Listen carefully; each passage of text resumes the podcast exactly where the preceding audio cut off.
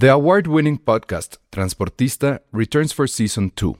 This time, we'll meet Beto Coral, who has lived his whole life in pursuit of one thing justice for his father, a police captain. Captain Coral was mysteriously murdered shortly after leading the search block that captured and killed notorious drug lord Pablo Escobar. Listen to Transportista Who Killed Captain Coral? Available on the iHeartRadio app, Apple Podcasts, or wherever you listen to your podcasts. There's never been a faster or easier way to start your weight loss journey than with PlushCare. PlushCare accepts most insurance plans and gives you online access to board-certified physicians who can prescribe FDA-approved weight loss medications like Wigovi and Zepbound for those who qualify. Take charge of your health and speak with a board-certified physician about a weight loss plan that's right for you. Get started today at plushcare.com slash weight loss. That's plushcare.com slash weight loss. plushcare.com slash weight loss. Escuchas, escuchas un podcast de Dixo. Escuchas Filmsteria con El Salón Rojo, Josué Corro y Penny Oliva. Por Dixo, Dixo, la productora de podcast más importante en habla hispana. Bienvenidos a Filmsteria, el único podcast de cine que no hizo simulacro hoy. Esto no es el simulacro, amigos. Realmente es Penny presentando el podcast. Sí, ya extrañaba estar aquí, no pude estar. Porque la además próxima. está muy loco porque ¿dónde estamos, Penny? Estamos en las oficinas de Cine Premier, es un crossover. Sí, es un crossover, sí, ¿no? un crossover de cierta forma. Es que el no cierre. Nos, no nos pregunten por qué. Bueno, sí es cierre. Josué no pudo, no pudo estar porque el monstruo del cierre lo, lo alcanzó. Alguien que dibuje al monstruo del cierre, porque me di cuenta que tenemos podescuchas muy talentosos ilustradores. ¿Cómo se Alguien llama? te dibujó a ti, ¿no? Me dibujaron con un lanzallamas, pero esa es la mejor ilustración que Yo me han hecho en mi vida. ver, bueno, también de las de Lulu Petit son increíbles, porque te acuerdas que una vez Ay, hizo a sus Checo. Funkos también. Sí, lo que es Lulu Petit y este chavo, y bueno, Sí, nos, nos han dibujado varios y tenemos gente muy talentosa Sí. eh, ahí, lo agradecemos muchísimo y disfrutamos muchísimo pues su talento, Fue- que nos lo compartan. Jonathan Villalba. ¡Qué bárbaro! Síganlo, es arroba que. Arroba maximum-spider. Está increíble. Y mira, lo voy a imprimir, lo voy a poner en la puerta de mi casa por si alguien quiere invadir mi casa, Pon en sepan. tu oficina, ya se los enseñaste. ya se los enseñé. Me dijeron que le habían atinado a los cachetes. Ay, qué. Qué mala onda. Así Está- son estos de Cine Premier. Muy increíble Está y además increíble. ya se presta a muchas cosas. Entonces creo O sea, que cuando podemos. una película, voy a poner la película enfrente y tú lanzando los fuegos. Está increíble. ¿Puede ser una sección? Sí, Pues una el- sección. El, el, el lanzallamas En de la- Penny. Sí. Y creo que pueden inventar al monstruo del cierre, que sí nos, nos atormenta cada mes. Sí, esta vez sí a Josué así cañón. Pensó que se iba a librar y no, nada. Pobre. Entonces, igual al rato le deberíamos de marcar para molestarlo. Bueno, llamamos y colgamos. Llamamos y colgamos. Llamamos, respiramos y colgamos. ¿Cómo era la otra? De, Te voy a matar o como en Scary Movie. ¿Qué decía? No, Ah, no era. Seven Days. Ah, no, ese es Ah, no, Hello, el arte. Hello, Sydney. Hello, Sydney. Estaría bueno. no, está más padre la respiración. Con mi voz no se puede. Le- o le ponemos Seven Days. Con tu voz tampoco se puede. ¿Por qué no? Seven Days. Oigan, a ver, antes de que se me pase, porque este siempre se me acaba el tiempo y nunca agradezco los mensajes que nos mandan. Seguimos en esta cuestión de ser muy internacionales y que nos manden fotos de dónde nos están escuchando. Entonces tenemos que Moisés García nos envía una foto. Ay, no puse aquí de dónde, pero bueno, él estaba en San En Francisco, San creo. Francisco, sí. Luego también nos, nos mandaron foto de alguien que estaba escuchándonos desde el Vaticano. Jovic, arroba Jovic guion bajo y mi gato. Este, que él además le dijo que iba a pedir por la salud de Penny. Ahí en, en- en la misa, porque pues ya saben, Penny no i- insiste en no ir al doctor. Ahorita que termine de. Porque está trabajando, entonces ahorita que termine de eso, nos responderá al respecto. Andrea Cerón, ella está por todo el mundo, creo que ahora estaba en Croacia. Y Sandra Hernández. Ah, Sandra Hernández nos dice que ella escucha el programa con su mamá. Y le mandó- Ay. Y le mandó un recado a Josué de que. De que no sea tan facilote. Ajá, sí, pues, eh, básicamente eso. Sí. Entonces, él hizo acuse de recibo. dudo que vaya a hacer caso, pero bueno. Debería. este, tal vez. Debería ya comportarse. Y el otro anuncio parroquial es que hoy cumple. ¿Cuántos años tendrá Dani? sí, yo no, No sé. tengo idea, pero el patrón cumple años, entonces este, espera, nos quedamos esperando la invitación a la OPI para cena que seguramente va a haber hoy. Eh, pero bueno, muchas felicidades, Dani. Este, de regalo, pues ya cómprate unos micrófonos nuevos para Dixo, ¿no? Bueno, muy bien. Y entonces, oye, Penny, entonces, ¿cómo viste eso? Eh, De que fueron a pedir por ti al Vaticano. Ay, muy bien, porque sí lo necesito. Sí, de verdad me falta la salud. Pero, ¿Sientes, ¿sientes ya que, que hizo efecto? No, sí, ¿verdad? Porque, siento que un poco. Pero lo del cuello. Lo del cuello sí estuvo muy tremendo. Me dio una contractura y no podía menear la cabeza. No pero ya se, no. ya se, ya, ya, ya De pasó. eso no me enteré, te caíste. Sí, no, no, simplemente me levanté un día así. Ah, ya El ropero. Pero es que A mí me pasó la un día antes vez trabajé mismo. intensamente Roperazo. y eso sucede y pero me puse mucho lonol y me ayudó. Pero pero del estómago estoy mejor porque pude comer pan vaso y ustedes cómo celebraron el grito? ¿Celebraron el grito? Yo com- com- comí mi chile en nogada. Mm, ¿De dónde? lo hizo mi mami. Ah, muy bien. Ah, ¿Capeado o sin? Capeado, como Ah, debe muy ser. bien. ¿En serio? ¿Es en Sí, serio? no, neta. Wow. Neta, neta. Porque eh, ustedes no saben esto, pero arroba la bolita roja es la ombudsman del Chile en Nogada en el DF. Entonces ella va por las calles viendo quiénes dice que sabe hacer chile en nogada. Y con eso de que ya está en el Oxxo hay chile en nogada. Entonces siempre la primera es si no está capeado, no es chile No en pasa nogada. la prueba, sí, No, no, pasa la no prueba. es, no si es. usted quiere debatir al respecto, hágalo, arroba la bolita roja, seguramente se la va a Ella es pasar muy nuestra bien. experta en Ajá. el chile, en nogada. Muy bien. Bueno, pues esos fueron los anuncios parroquiales. Al rato le hablaremos a Josué para molestarlo chingos. Para respirar. Híjole. Este, y vamos a hablar de una película que Ale novio. No viste nada, ¿verdad? ¿Qué no vi? A ver, ¿cuál? Vi- Midsommar. ¿Qué viste? Me invitaron. Deberías de hecho, estar ahorita ¿verdad? está haciendo la función. Shit. Fui invitada, pero preferí venir al podcast. Ay, Vean qué bonita soy. Gracias. Ah, gracias. Vi todas las pecas del mundo. Eso sí pueden Ay, Pero- qué bonita. hasta la semana Ah, que es la semana que. Ah. Qué bueno, porque sí la quiero ver. No la, qui- no la, no la he visto, Ah. pero sí la quiero ver. Sí, porque Sí, tuvimos un debate. Hay Sí un la voy a- debate ahí. Hay un debate de todas las pecas, de cuántas lo pecas a, tiene lo Loreto al aire, Peralta. aunque ya lo dije en un tweet y la gente de la película me dijo, ay, qué buena onda, gracias. sí, Loreto Peralta, que pues es esta niña que conocimos en... No se aceptan de Que no se Evolución, aceptan no se devoluciones. aceptan devoluciones. Tenía nueve años ahí. Y, ya Y ahora tiene ahorita, 15. Ah, ya tiene 15. Este, bueno, ella es una de las protagonistas y me mandó un tweet este, de que gracias por lo que dije. Lo que dije fue terriblemente sincero. Este, a mí me parece que es de las mejores películas mexicanas del año. Y ¿De en cambio, No. Ale y Josué, No. bueno, obviamente Patricia está conmigo. Bueno, no Ay, sé si está conmigo. Sí, estamos, somos un Entonces, entonces, pero aparte fue como de hay dos contra dos. Ajá. Entonces, Yo sería el voto de, de desempate. que ser el voto de Sí, tú desempate. tienes tienes Ok. que hacerlo. La tienes que ver. Sí, sí la quiero ver. Sí la quiero ver. Entonces, este, bueno, yo sí creo eso, Patty, creo que no sé si Patty diría que está que es la mejor película de, de- bueno, no digo que sea la No, mejor película del caso. año, pero creo que sí es de las mejores películas mexicanas de este año. Por ejemplo, por abajo obviamente de La Camarista y todo eso, pero sí me parece que hay una cosa ahí interesante. Ay, no. Entonces tú vas a ser nuestro nuestro voto de Con mucho Sí, gusto desempato. A ver qué Sí, tal. no, No, no, sé por qué sí le tengo fe.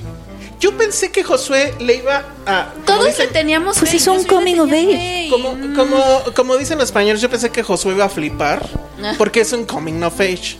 Ahora, a mí, francamente, me llegó porque me recordó mucho Ah. a las batallas en el desierto. Ah. Ay, ¿qué pensaste que iba a decir? Sí, Bueno, yo pensé entonces- que me recordó mucho cuando yo me enamoré Bueno, en la no, pero- secundaria. Pero, sí me recordó la secundaria, obviamente. Mi secundaria, que odié con profundo, profundo odio. Saludos a la escuela secundaria anexa a la Normal Superior de México. Ay, ok. No, hombre, ¿no? manches, La escuela secundaria anexa a la Normal Superior de México. Horror, la odié, pues la sigo razón. odiando. ¿Dónde está? El día en San Cosme. Es el edificio es enigmático. Ah. Este, ¿Habrá alguien de ahí Sepa. que nos escuche? Estaría increíble que nos mandaran un mensaje. ¿Tú dónde estudiaste, Mándale un Ale? mensaje de... Sí, no, es que les juro, amigos de la anexa. Si sufren lo mismo que, Alejandro que- sufrió. Ajá, el- no, eh, eh, odio tanto ese lugar que el día de mañana que yo tenga dinero voy a comprar el terreno. Y voy a poner, no sé, o sea, lo opuesto. Pizzas. Exacto. Pizzas, pero con Ay, iba a decir table, un par Pero con así. Ah, era, era, era una escuela conservadora No religiosa. era, no era religiosa, pero era muy estricta y muy Ah. doble cara. Ya he contado mis anécdotas de secundaria. Pues no voy a regresar. Busquen esos capítulos, amiguitos. Entonces, pero a ver, ¿tú dónde estudiaste la secundaria? ¿En la secundaria? Mm, no, pues yo iba en una privada que se llama. Ah, no, pues es que nadie la conocía. ¿Cómo era se llama? pequeñita, se llama Colegio Patria. El Colegio Patria yo sí lo conozco. Ah, sí. Por supuesto, está el, el Patria... No, ya no supo. No, Ah, no, sí, sí, sí, sí, sí. Bueno, es muy chiquita. Entonces, No, Pero no, no bien. estaba, no estaba al lado de, eh, no estaba por la Asunción y todo eso. no. No, No. te juro que la conozco, Era el otra Patria. El Era- a lo mejor era la Patria. madre Era patria. otra patria. Bueno, había. ¿Dónde es estaba? que, ¿Dónde estaba? ¿Sabes? En el Estado de México, o sea. Ah, no. Pero No, sí, pues, al era yo. No, no. Pero a mí sí me gustó mi secundaria. Creo ¿Sí? que es lo- la etapa que más me gustó. Era yo popular. Ay, pues con razón. Ah, siempre ha sido popular, era- Ale. Era la Loreto Era Peralta de la popular. Me historia. suspendieron muchas, muchas ¿Por? veces. Ay, hay unas anécdotas. Di una, la peor. O la más candente. Colgué mi brasier en el estándar. No es cierto. y de libertad. No es cierto. En el asta de la bandera. Hasta de la bandera. Encerré a un maestro y luego empezó a temblar y no le podíamos abrir y entré en pánico y lo dejamos arriba. No manches, Alejandra. A ver. Incendié mi bata de laboratorio y mis libros. ¿Cómo crees? No, sí estuvo ruda su Estoy sorprendido totalmente. No nos esperábamos eso. besuqueándome con, sí, con mi novio en el salón de, de computación. Eras ese tipo de persona. Eras esa persona. Pero, Que yo odiaba pero, a esas pero, personas. pero, pero, siempre salía en el cuadro de honor. Ay, Ah. sí, con tu brasier ahí en. Ah, salí con ¿Por qué 9.8. hiciste eso del brasier? No sé. uno- ¿Estabas borracha o No, qué? ay, ¿cómo No tomaban. Está increíble. Ay, también era la encargada de falsificar firmas porque era la única que podía escribir bonito manuscrito. Entonces yo hacía Eso los consta. recaditos. Yo hacía los Me consta porque recaditos. viste cuando toma notas. Y tú fir- firmabas Y yo las firmaba porque boletas. también tenía el sedón de falsificar firmas. Órale, era encargo. era una delincuente. yo, pero me reformé. Sí. Eras Ay, una delincuente, pero era una de esas delincuentes así como, como hoy en el gobierno, porque salía en el cuadro de honor. O sea, era medio parte del sistema, pero en realidad no. En realidad lo estaba atacando. Es- en realidad estaba atacando el Lo sistema. O sea, es la dentro. anarquía más profunda esa. Cuando eres parte del sistema y lo, lo derrumbas desde dentro. Pero sí, eh, sí, era muy padre. Muy, muy, muy. No, muy- yo Hice muchas mucho. cosas, o sea. Es que yo. Muchas. A mí un año no me gustó, ah, el segundo lo amé y el tercero más o menos. Pero no has dicho dónde fue. ¿Dónde Es- fue? era una escuela que se llamaba, no sé, sigue ahí, eh, se llama Escuela Mexicana Americana. Está en, casi enfrente de Plaza Universidad de la Ciudad de México. Ah, sí sé cuál es. Ah, era un reclusorio, también era un reclusorio. Todos decíamos eso de nuestra secundaria. Bueno, no sé, porque pero- había gente que sí se salía de la EMA, así le, le- le llaman la EMA, y era muy feliz por fuera. Y sí decían que la EMA sí era, era muy tóxica, pero como que te adaptas. Pero no decían tóxica, porque eso es muy 2019. Decían otra cosa. Decían que era, muy se- culera. seguramente era otra palabra, pero sí, Sí, decían que era un ambiente horrible y que prosperabas una vez que salías. Yo no salí al nunca menos, hasta la universidad. Acá, acá se supone que era la mejor secundaria del DF. Ay. La que tenía los mejores promedios. Porque era muy estricta. Pues no, eh, no, no, no sé. Ay, pero los papás siempre Sí te dicen eso, siempre te no, meten en ay, la esto lo dice el. Reforma, mija. Ay. O sea, en su ranking de secundaria. ¿Ah, sí? sí, siempre sale, o salía, no sé ahorita cómo esté. Pero este, yo me la pasé muy mal.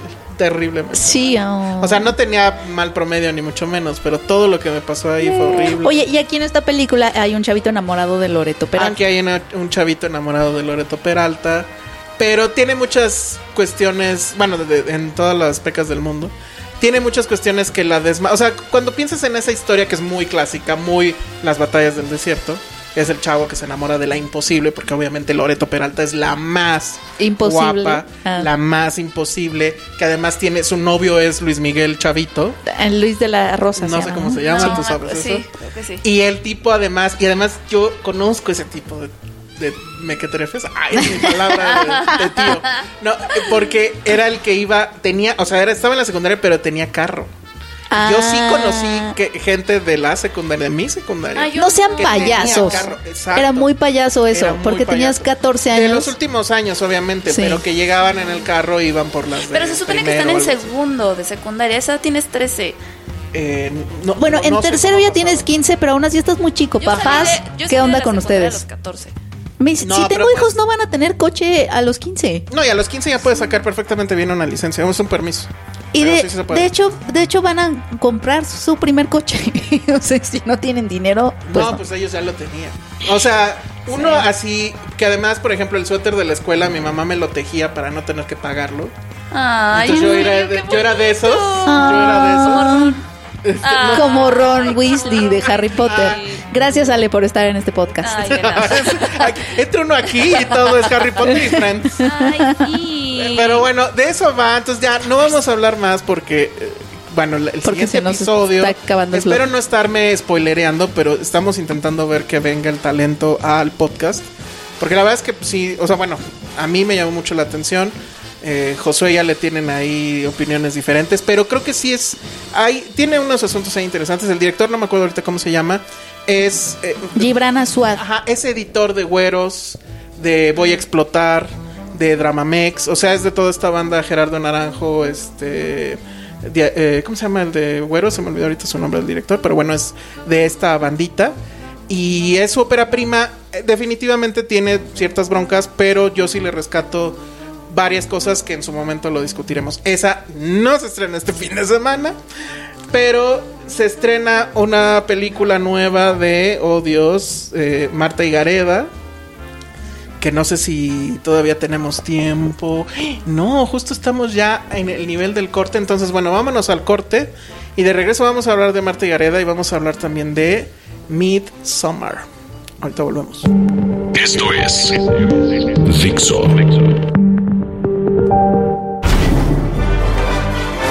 Estamos de regreso aquí en Filmsteria, transmitiendo en vivo y en directo. Bueno, en vivo no, en directo sí, a sus orejas. No, pero desde las instalaciones de Cine Premier. Sí.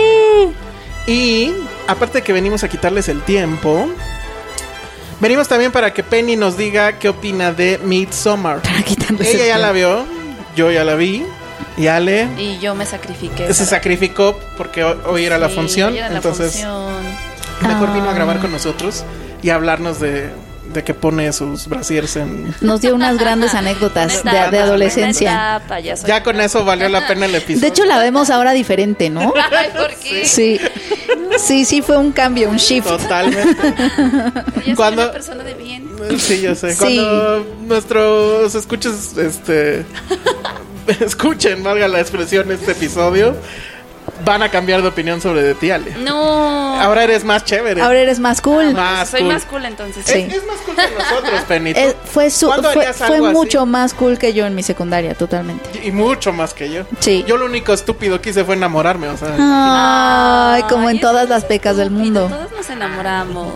Sí, todos Ah, nos no te enamoramos en la secundaria. la Claro que intensidad sí. del rock. No, sí tuve un amor. Uno. Ah.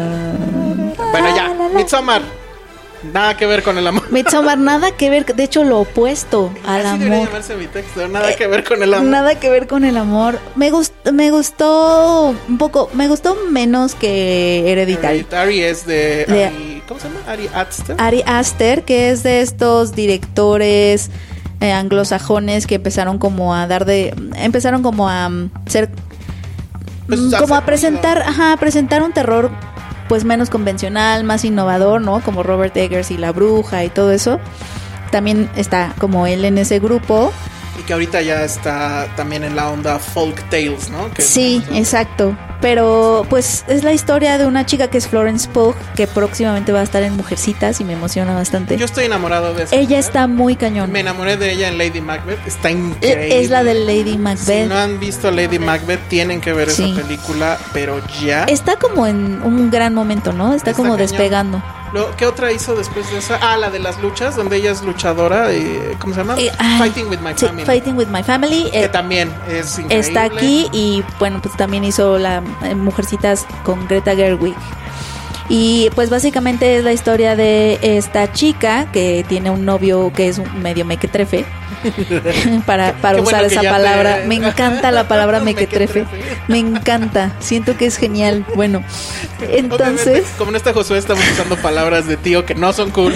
Exacto. Es que mira, Ale y Josué sí son cool. Sí, Ese es el ya me di asunto. cuenta totalmente. Sí, o sea, y además. Pero bueno, están ya. a tiempo, muchachos. De ser Hagamos cool. algo loco. Sí, Con voy a mis- poner mi brasier. Loco. Voy a Ay, poner, mi bra- brasier. voy a poner mi brasier en, en la oficina de Iván. Ok. Y pues bueno, es esta chica que empieza muy bien. Bueno, a mí, a mí lo que me gusta justo de Ari Aster es que presenta estos estados mentales de duelo pesadillescos y los estab- establece muy bien esos tonos para mí. eh, de pérdida, de sopor, de, de cómo en un duelo, porque ella, ella sufre la pérdida de una pérdida familiar muy importante al principio, entonces ella está lidiando con ese duelo, ¿no? Eh, después, eh, pues está muy apegada a, a esta relación que tiene con este novio que él sigue un poco por lástima nada más. Sí, porque Y de ya ahí, Está exacto. a punto de cortarla. Y está a punto de cortarla y ella sufre esta pérdida, entonces él dice, ay, como que no la puedo cortar. además, ahí está como que muy bien dibujado y pues también ojete pues, pero bien dibujado el tema de los amigos. Sí. Porque los amigos están ahí diciéndole no sabemos qué haces ahí. Sí, Lo clásico. o sea, ¿no? como que ella es la, es la indeseable ya, ¿no? Ajá. Y pero resulta que todos tienen ya planeado ir a esta celebración sueca que se llama el Midsummer, que sí existe, sí es algo real. Sí existe. Nada más que aquí se van como a este pueblito llamado Harga, en donde pues tienen rituales un poco extraños y excéntricos, ¿no? Digámoslo así. Y pues obviamente ella va en calidad un poco como de colada a este viaje. Nadie está muy contento Sí, de que ella esté ahí. lástima. Súper lástima, etcétera. Y ella está viviendo este proceso. Y a mí me gusta, lo que me gusta mucho de Ari Aster eh, es, y lo hace mejor en Hereditary, siento, pero es que las dos películas son como de duelo, ¿no? Porque en Hereditary también se había Es muerto la mamá. tema. Es su tema. Pero antes de que empiece el horror o lo sobrenatural, tú ya estás muy malito de tus nervios porque ya te puso en este estado de vulnerabilidad absoluta en la que tiene a su personaje principal, que es como en el duelo. O sea, lo menos relevante en el duelo es la tristeza. O sea, el duelo realmente es un estado pesadillesco de sopor, parálisis, en donde un poco ves el mundo en drogas. ¿No? Ajá, Estás, y además- estás como en crack, viendo a todo el mundo como en cámara lenta sonreír mientras tú eres esta miseria andando. Y además como que es más fácil relacionarse con eso que entra ahorita Freddy Krueger y no sé, o sea, sí te da miedo. Exacto. Pero es algo que... Pues es que son miedos más reales. Ah, ajá, Exacto. estas son cosas que sí pasan. Claro, o sea, en esta y que pesadilla. tarde o temprano Totalmente. lo vas a vivir. Y esas son las pesadillas de la vida real. Y esas son las que sabe muy bien Sí. contagiarte de eso. Te contagia de eso. Entonces, para cuando mal, tú llegas a, a estos, a estas situaciones ya de terror o horror, en este caso es de terror, tú ya vas como mal. Lo que me pasa a veces con Ari Aster es que una vez que ya logra eso y empieza el terror, ya no sabe cómo terminar su historia y la simplifica mucho. Yo siento. La, la película en realidad está como que partida en dos. El primero es un epílogo muy largo, pero muy efectivo y que creo que es la mejor parte de la película para mí, que es justo conocer a la- al personaje principal, a, a- a este, ¿cómo se llama? Dani se llama, Dani. Y este, y ver qué es lo que le pasa, cuál es la tragedia que le va a ocurrir, que además tiene también este asunto de no te lo esperas por ningún lado, o sea, es muy sorpresivo. La reacción al respecto, luego la relación con el novio, con los amigos, la cámara que no recuerdo ahorita cómo se llama su fotógrafo, que es el mismo de Hereditary, pero que está cabrón, o sea, Están muy enfocados como a sí tener una propuesta estética, ¿no? Todo eso está increíble. Y ya, efectivamente, para ese momento tú ya estás mal. Y entonces ya viene la parte de vámonos a Suecia. Vámonos así como en tu en carne viva. Ajá. Sí, que es un tema así como de, bueno, vámonos de aquí porque pues quiero huir. Que se entiende, ¿no? O sea, sí es como que lógico. Pero ya que llegas ahí, van a pasar una serie de cosas. Hay una en particular que a partir de ese momento, y ustedes cuando la vean sabrán de qué me refiero, a mí me empieza a perder. Porque sí ya empiezan a suceder cosas muy... que digamos, dices, bueno, ¿por qué este, esta mujer no se sale corriendo de ahí? O sea, sería como que mi primer reacción ante lo que está pasando.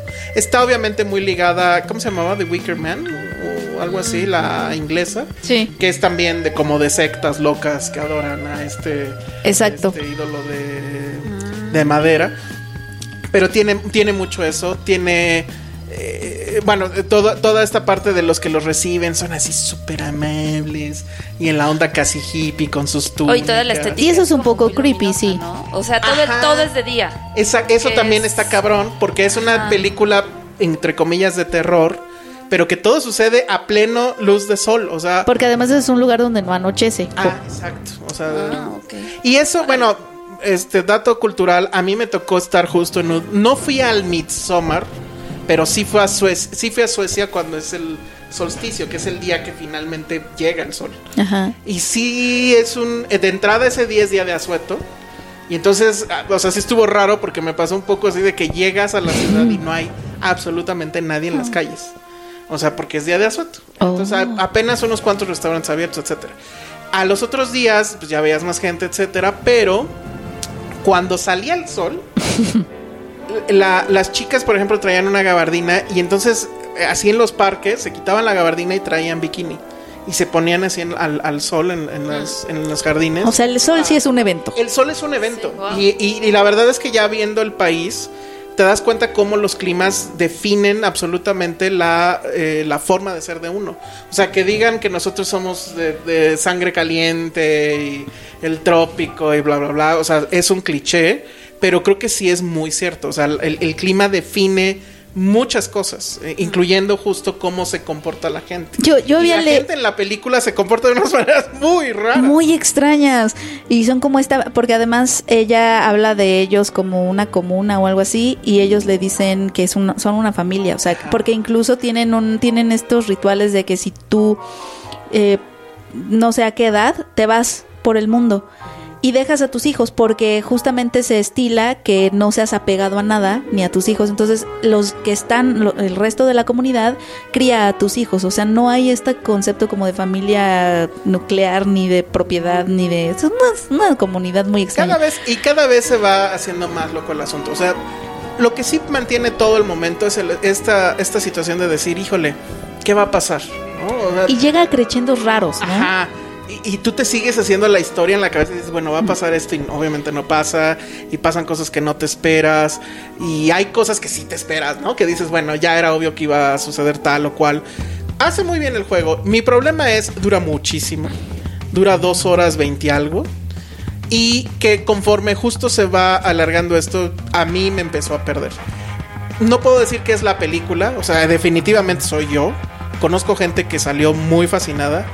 Pero bueno, a mí me pasó esto y yo creo que definitivamente es una eh, película que sí tiene propuesta donde él sí quiere arriesgar más, pero no le es tan efectiva o no me resultó tan efectiva como lo fue Hereditary. Sí. No quiere decir que es una mala película, yo creo que es un experimento muy riesgoso porque además resulta que hay una di- director's cut que todo, o sea, dura, dura todavía más y al parecer hay cosas más explícitas.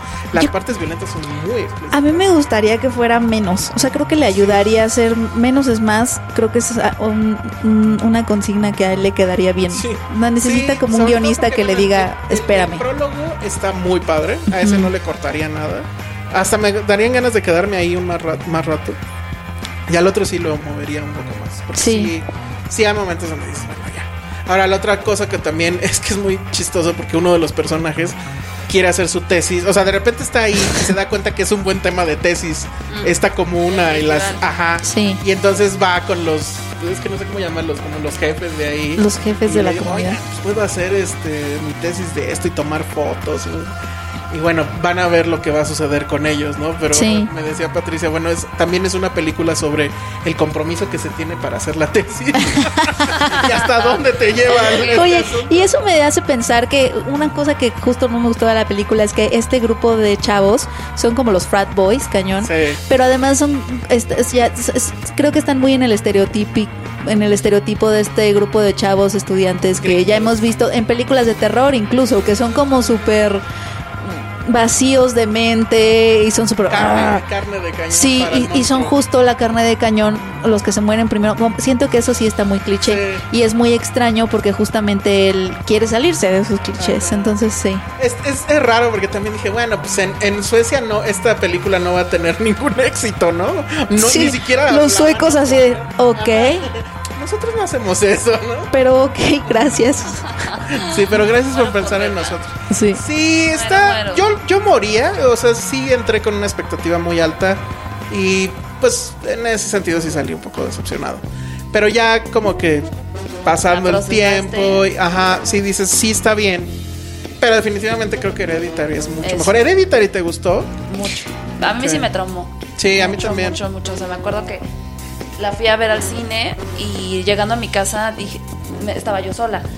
Y no sabes el pánico de, de- o sea, es- esa imagen de tener a alguien arriba en el techo Mm. o en una esquinita riéndose, no manches. Tuve que poner Winnie Pooh una semana para poder dormir todas las noches porque no, neta no. No, está cañón. Yo, pero ahí también creo que va a haber un problema. Porque, o sea, sí tenía esos momentos Hereditary, pero la verdad es que no creo que fuera la película que te va a espantar así de jumpscare y. ¿Cuál está? Hereditary. Ah.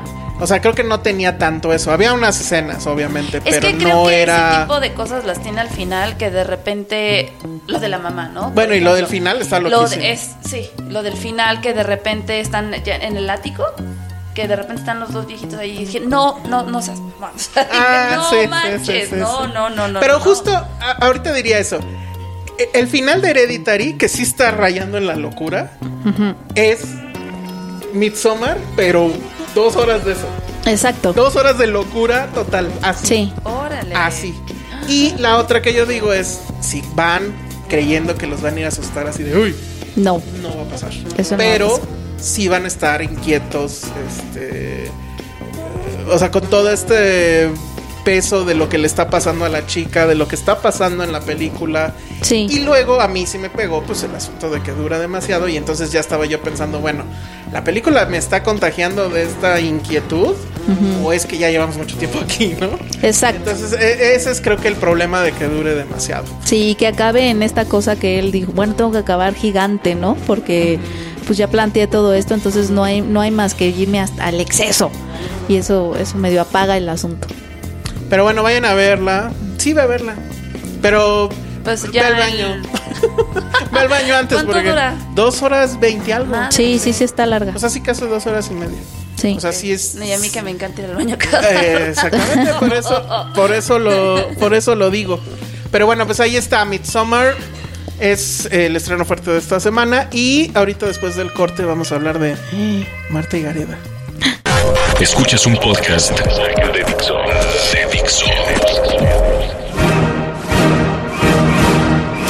Estamos de regreso aquí en Filmsteria. En este podcast que pudo haber sido un tweet. Pero luchamos hasta el final para que sí. Para que sí lo que grabáramos. lograra. Para que se lograra. sí. Y eh, todo para hablar de Marta y Gareda. Pero No, ¿por qué pero la gente qué- tiene que saberlo. ¿Qué de Marta y Gareda? Cuéntenme. Pues ya trae la fórmula súper depurada de yo y Omar Chaparro somos el hit. Es lo de todas caen, ¿verdad? Todas caen. ¿La vieron? Sí, la vi. Yo no. ¿Qué tal está? No lo hagas. No, cero se me antoja. Sí, no. Eh, está muy mal. Está muy mal. Es que, ¿sabes cuál es mi punto? Y, y, bueno, perdón por referirme a mi texto eh, en eje central, pero lo que puse al principio fue, bueno, a ver, si tanto nos escandalizó que Tarantino y mucha gente queriéndolo cancelar por su machismo y bla, bla, bla, ¿por qué nadie ha volteado a ver el cine de Marta y Gareda? No, pero Es sí, sí es. súper Sí, sí se cuestiona, sí se ha cuestionado muchísimo. No sé, ahí tú dime, yo Sí. no he encontrado ningún... Bueno, En- hay Más un bien, texto... Yo creo que los niveles son distintos.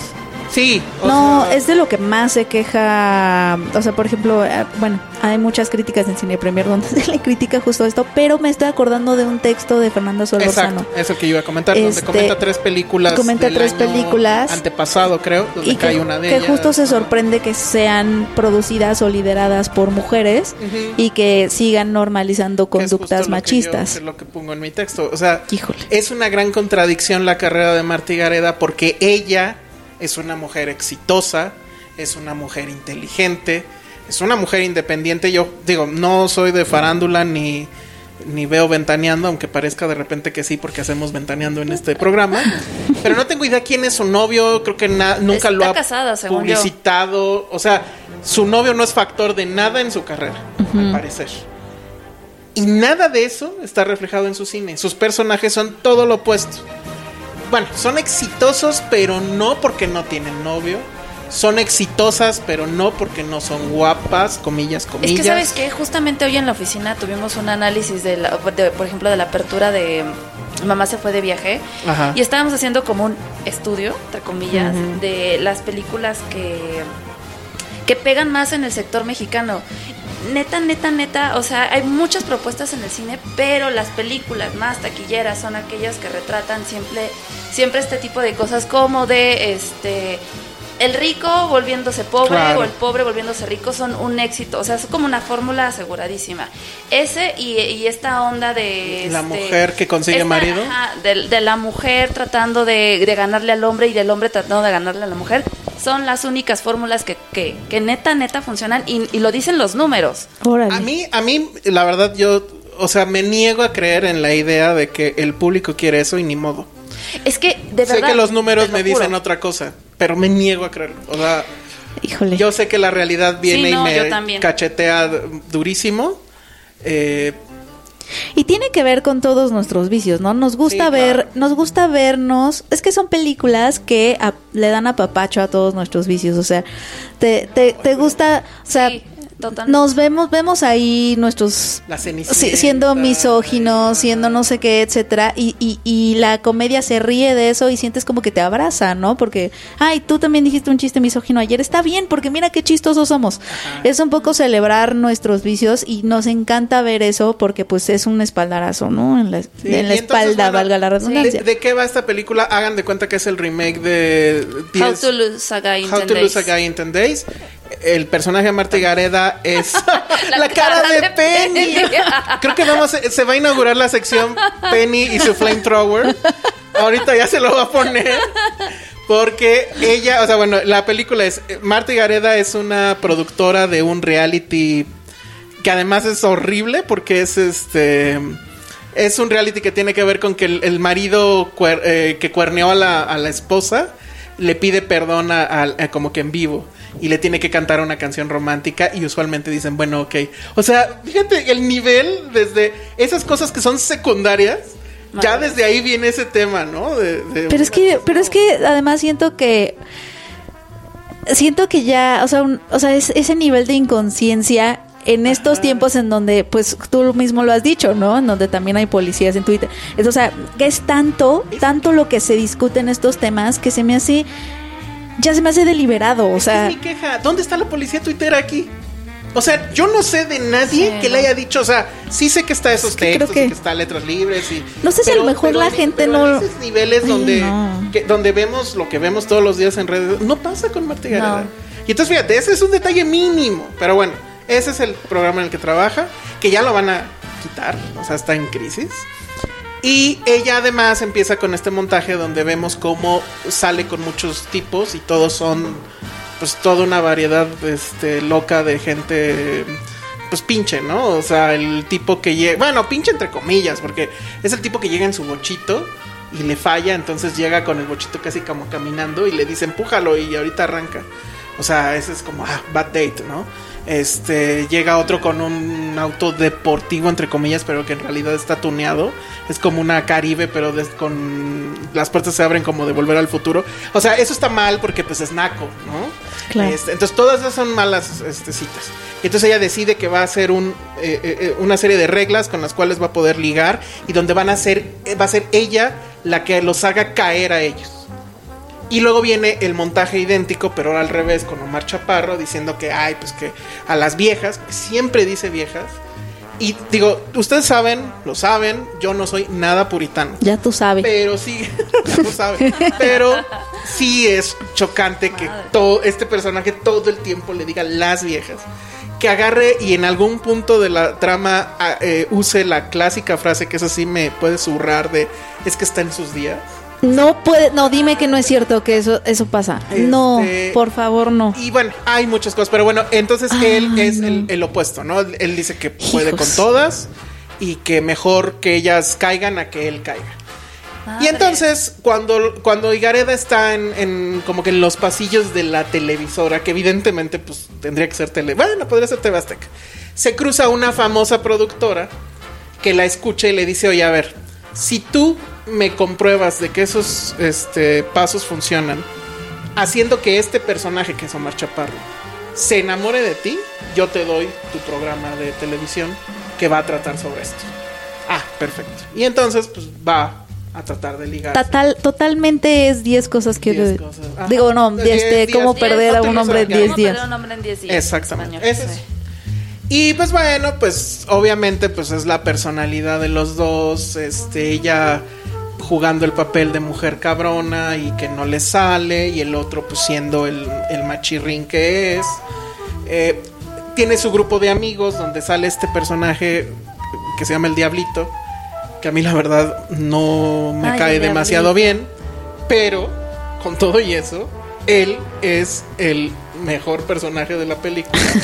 Porque, curioso, porque ya van dos películas donde él es el mejor personaje de la película. La otra es la del papá este que se muere. ¿Cómo se llamaba? Ay, El papá que se muere. sí, este. ¿Cuál mm, papá que se muere?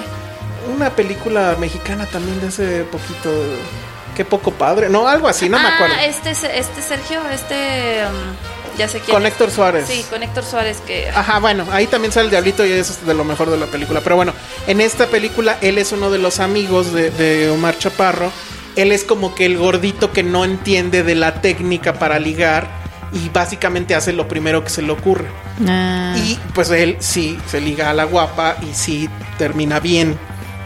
Entonces, creo que ahí hay una cosa medianamente interesante. Pero bueno, ya con este eh, Está, pequeño eh, resumen creo que queda perfectamente bien y ejemplifica. Oye, pero- y sí quiero dejar claro que no es que por nin- de ninguna forma podamos tener personajes machistas o misóginos en una claro. historia. O sea, sí quiero hacer ese énfasis porque a veces se confunde como de, no, pero pues, ¿qué, qué tiene? O sea, no censura, o sea, no se trata de censurar el arte. El, el problema es que una cosa es reírte de ellos o cuestionarlos o es, es donde está el chiste, en dónde está lo gracioso. Porque hay, hay ellos- stand-ups increíbles en Sí. donde en donde el chiste está justo en reírte de esas de, esos, de, O sea, de- que de lo absurdo que es ser misógino. Lo que quieren es burlarse o parodiar todas las películas románticas. Pero no funciona Porque, ajá. porque pues te, te no, acabas porque además, eh, o sea, además tienen la desfachatez. Estoy bien tío hoy. De mencionar por nombre, creo que mencionan a Scorsese o el cine de Scorsese, mencionan El Lobo de Wall Street, mencionan a Hitchcock, mencionan, me- están muy clavados en el tema de Titanic, de que sí cabía, el chiste este de que sí Ah, cabía que sí Leo en- y al final en los créditos hacen un como eh, detrás de cámaras con todos los de la producción ponen, o sea, supuestamente eh, recrean la, la puerta esta donde ella va encima. Ah. Se supone que con las medidas reales para demostrar que sí cabían hasta cuatro, ¿no? Eh, y bueno, pero dices, ¿eso qué? Eh, pero sí, sí tiene eso efectivamente, que supuestamente se está riendo de las Ay. de las convenciones de la comedia Ni romántica caso. que ni funciona. O sea, su, su la secuencia más disruptiva, por así decirlo, es una donde están en un yate donde pues al parecer ella ya lo va a besar. Lo que viene es muy escatológico, perdón. Este, entonces ella está mareada por el yate y le vomita prácticamente en la cara a, a Chaparro. Entonces el otro le da asco y le regresa la vomitada a Igareda. O sea, ese es el nivel. Ay, Dios mío. Entonces sí dices, ¿cómo carambas sucede? O sea, ¿cómo No sé. esto- No, y le va a ir increíble. Seguro te le va a ir increíble. Le va a ir súper Es muy increíble. triste. Bueno, tengo entendido, ahí no sé si ustedes tengan el dato, este, que le fue muy bien en Estados Unidos, onda que estuvo, Sí, sí, sí, que creo no. que rompió la taquilla. Entonces, eh, que, que ahí creo que la fórmula es, eh, o sea, cuando ves mexicanos en el cine y tú estás en Estados Unidos, como Quieres que sí quieres verlos. ir y apoyar. Sí, claro. Un asunto, ¿no? Sí. Derbez lo sabe. lo sabe Totalmente. bien. Entonces, bueno, y ahora ya también lo sabe Marta y Gareda. Ay, no, pero sí está está cañón. Sí. Yo sabía que te iba a molestar. Híjole, no. Es que, la verdad, yo Hijos. recuerdo mucho, por ejemplo, creo que fue en Transformers 3, que al final era una pelea como de media hora o más, que yo ya estaba harto. O sea, literal era así de... mm, Cerré los ojos, me acuerdo. Dije, ya al carajo. O sea, no, no, no quiero seguir viendo este nada, porque además no captas nada, porque todo va en una edición súper rápida. Y recuerdo esa película con malestar físico. Híjole. O sea, una onda Ludovico, ¿no? Bueno, no me había pasado hasta esta. O ¿En sea, ya serio? hubo un momento en que dije, bueno, no tengo que verla. ¿Cuánto Cerré dura? los ojos. No, pues duró un chingo. Seguramente duró una hora y media, pero para mí duró. no- Dios no mío. sabría qué chica. Y es que, ¿sabes qué? O sea, porque yo no las he querido ver, muchas de estas comedias románticas, pero siento que tengo que, o sea, nada más como para ver en el nivel ¿Qué están haciendo? en el que estamos porque porque obviamente muchísima gente es, es el tipo de película que muchísima gente aquí en México ve una dos y hasta tres veces este y mi familia incluida o sea no estoy diciendo o sea sí sí son son, son cosas populares pero ya que la vaya o sea si ya sabemos que la van a ver creo que estaría padre que eh, al menos o, o quiero pensar que eso es lo que hacemos o, o que podemos hacer aquí es que al menos vayas con un poco de autonomía, ¿no? Y, y saber y distinguir de qué te estás riendo y de dónde te está viniendo esa risa, eh, dónde está el chiste puesto ahí. Sí, Identificar, al menos, al menos tener conciencia de cuando estás viendo algo que es misógino, algo que es machista, algo que, ¿no? Si te da risa o no, bueno, ya, esa es otra bueno, conversación, pero al menos estar consciente. Ajá. que evidentemente Chaparro va a conquistar a. Sí, claro. No sin antes que él entre un poco en jaque, porque si hay un momento donde ella aplica la de no le contestes. Ajá. Pero, o sea, son todos esos rollos que dices ya ni las abuelitas de ahorita. O sea, no te des a la primera cita. Date a desear. Date a desear. Date a desear. está Dios. así también. Es de mamá. Que dices, güey, no mames. O sea, No, no. Neta, neta. Híjole. Y yo lo fui a ver. Y nos hacen daño esas cosas. Pues amigos. yo creo que sí, o sea, se va generando ahí. no, son muy, cultural. muy nocivas. O sea, Y yo la socialmente fui a ver muy. justo por eso, porque dije, a ver, 2019, las cosas como están, este, y a ver, Pero es que eso es lo que siento. O sea, como que de plano. Marta y Gareda está como abajo de una roca o, o qué está pasando, o sea, porque ni siquiera, o sea, eso ya, ya ni siquiera estás consciente de qué conversaciones se están teniendo o por qué, o sea, es no querer, no querer nada, ¿no? Exacto. Y sí me, me, me- sí, me, me siento así porque, mira, yo soy de las, de las que defienden muchísimo esta cosa de que justo para generar una mayor riqueza de perspectivas y todo esto, las mujeres tienen que estar detrás de cámaras y tienen que estar escribiendo historias porque justamente van a enriquecer y justamente este tipo de situaciones son las que digo, no. Eh, eh, incluso en una conferencia que dio, ella dijo que, o sea, le pedía a los productores, es productora, pero bueno, a los inversionistas, no Sí, sé, sí, sí. que arriesgaran, que se arriesgaran en historias arriesgadas. Y así, ay, mujer, por Dios.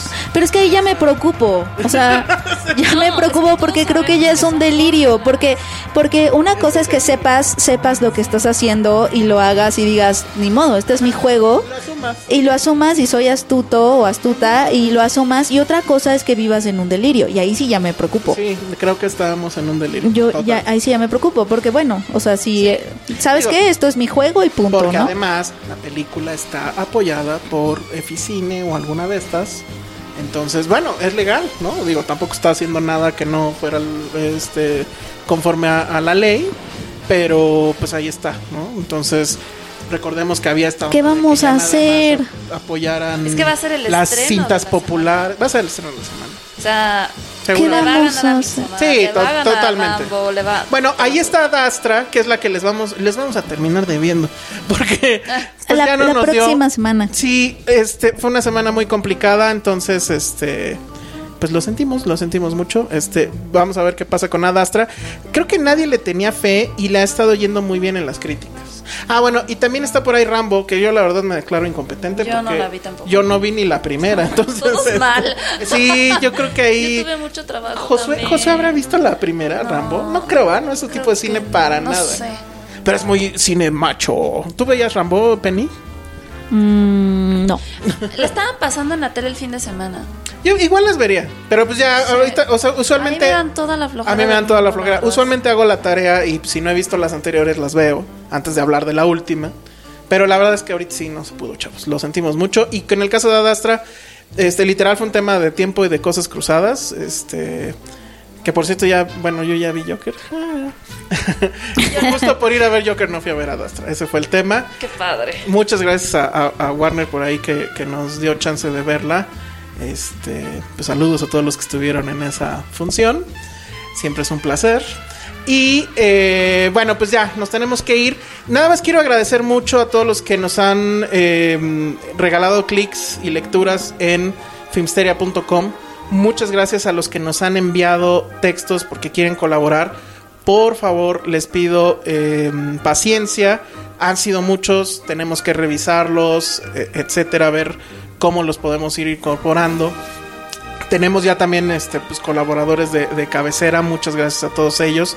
Este, tenemos a nuestra corresponsal en Monterrey, Sandra Pineda, si la conocen, si ustedes escuchan Filmsteria en Monterrey, búsquenla, quéjense con ella de, los de las babosadas como lo que ahorita estoy haciendo, que decimos al aire. Este, Lulu Petit también es una de nuestras colaboradoras. Lulu. si la conocen, Lulu Muy bien, Lulu. sí, nos cae muy, muy bien. es, es muy increíble. Sí. Y bueno, pues muchas gracias a, a todos ustedes. Paloma Cabrera también es nuestra colaboradora. Ojalá colaborara más eh, frecuentemente, ¿verdad? Pero bueno, si la conocen igual, este, denle un zape de mi parte y díganle que nos manden más textos. Gracias por eso y pues vámonos. Redes sociales, Ale, Arroba Malekasagi. Penny, que aunque no lo crean está podcasteando y trabajando al mismo tiempo. Es una cosa increíble. Para que vean, ¿eh? Así, multitasking, multitasking. Multitasking. Cañón. Y, multita y, y, y- no, iba a decir algo, pero mejor no. Dilo, dilo, ya, dilo, ¿no? Y podríamos escribir una comedia romántica al mismo tiempo, con todos los clichés del mundo ahorita, en tres minutos, Pues, las en tres. vida, yo creo que Yo ya las voy a haríamos- escribir. Las haríamos mejor. Yo quiero una película de Ale y el brasier en el, El asta de bandera. Sí, no manches, sí. Sí, Y quiero yo un sí age de Yo Ale. después de ver la de todas las pecas del mundo, voy a hacer mi película, se los juro. Bueno, la voy a escribir. Escríbela. Ya si alguien se atreve. Crossover. Sí. Así ¿Sabes también? mi- Tú puedes mi ser un personaje. enfrente de la Ajá, tuya. Está y- increíble. Ya. Tu, historia, de hecho, me recuerda a las travesuras de la niña. Ah, ya lo habíamos platicado. Ay, ese de la niña mala. Qué bueno. Sí. Sí. Otro que también. De María quieren Vargas Llosa. que, bueno. bueno, es que ya también lo perdimos mucho. Ah, pero a mí me vale que, que mientras sigue escribiendo así. lo perdí. Pero ya no escribe así, ¿no? Ese es el punto. sí, bueno, los últimos, ese fue de los últimos. Sí, bueno. Bueno, ya, ese fue la, ese fue la segmento de literatura aquí en Filmsteria. Ya nos vamos porque si no nos Fede vamos. nos va a odiar. Fede, Redes sociales, eh, Penny. arroba Penny Oliva. Yo soy arroba el Salón Rojo, vayan a ver Midsommar y eh, la semana que entra vamos a ver sobre Adastra y otras cosas. Bye. Dixo presentó Filmsteria con El Salón Rojo, Josué Corro y Penny Oliva. La producción de este podcast corrió a cargo de Federico del Moral. Coordinación. Coordinación. Verónica Hernández. Producción general. Dani Sadia.